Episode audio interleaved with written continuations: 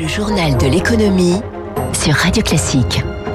Bon réveil, bonne journée, soyez les bienvenus sur Radio Classique. Le journal vous est présenté par Eric Mauban. Bonjour Eric. Bonjour Dimitri, bonjour à tous. À la une ce matin, donc le sommet du G7 ce week-end, il a été question de l'attitude à mener face à la Chine. Oui, un sujet délicat. Les membres du G7 ont tenté d'établir une ligne claire vis-à-vis de Pékin. Hier, ils ont évoqué un vaste plan d'infrastructure pour aider les pays en développement et les pays pauvres, un plan qui viendrait concurrencer le programme chinois des routes de la soie. Selon Washington, près de 40 000 milliards de dollars pourraient être mobilisés sur le climat, la santé, le numérique et la lutte contre les inégalités.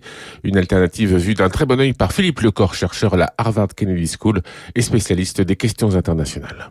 Le plus important de ce G7, à mon avis, c'est cette proposition alternative aux nouvelles routes de la soie, c'est-à-dire euh, donc un, monde meilleur, donc il y a des aspects environnementaux, etc., qui ne sont pas à négliger, si vous voulez, parce que finalement, c'est un peu un système contre l'autre et notamment vis-à-vis des pays tiers, parce que finalement, c'est pas en Occident que la Chine va vraiment euh, prendre des parts de marché très importantes, c'est plutôt dans les pays tiers où il y a une véritable rivalité entre les pays du G7 et la Chine. Je pense que Biden, notamment, a pris le taureau par les cornes avec le soutien de la plupart des démocraties, y compris d'ailleurs euh, certaines démocraties asiatiques comme l'Inde, le Japon euh, ou la Corée.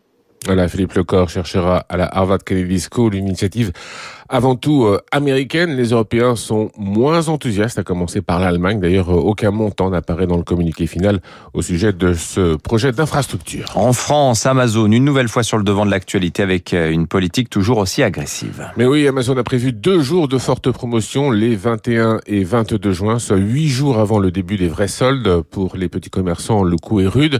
Le gouvernement avait justement repoussé d'une semaine la période des soldes afin que les commerçants puissent restaurer leur avant de liquider leur stock.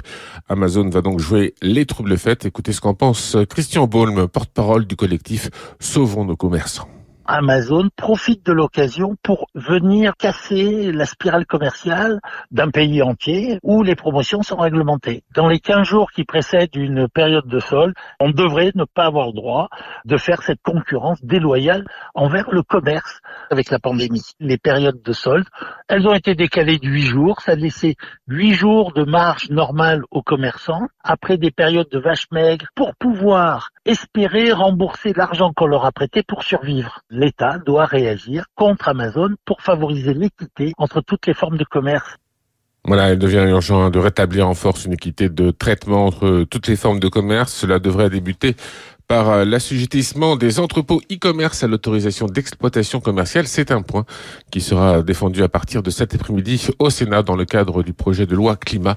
Le vote solennel est, prévu pour le 29 juin. Amazon, toujours le géant américain, a été choisi par la Ligue de football professionnelle pour diffuser 80% des matchs de Ligue 1. Amazon va payer pour cela 250 millions d'euros. Dès la signature du contrat, 40% du montant de la première année, soit 103 millions d'euros, seront mis sur la table. De quoi séduire les clubs de football. L'annonce de l'accord entre la Ligue et Amazon a définitivement scellé le divorce entre Canal et la LFP. Canal Plus renonce à diffuser les matchs de Ligue 1 à la saison prochaine.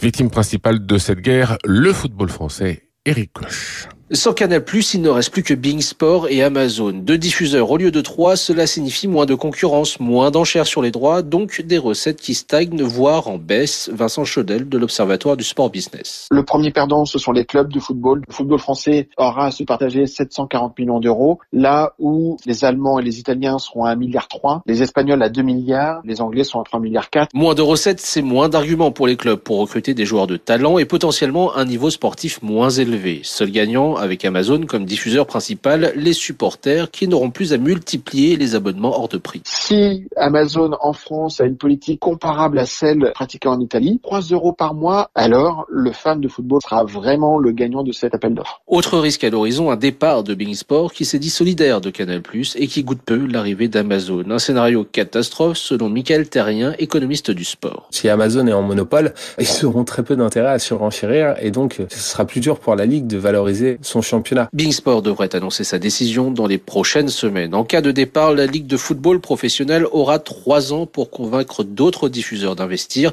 sous peine d'avoir un championnat au rabais. Voilà, on termine ce journal avec les marchés financiers. À Wall Street, sur l'ensemble de la semaine, l'indice S&P s'est apprécié de 0,4%, inscrivant à un nouveau plus haut historique.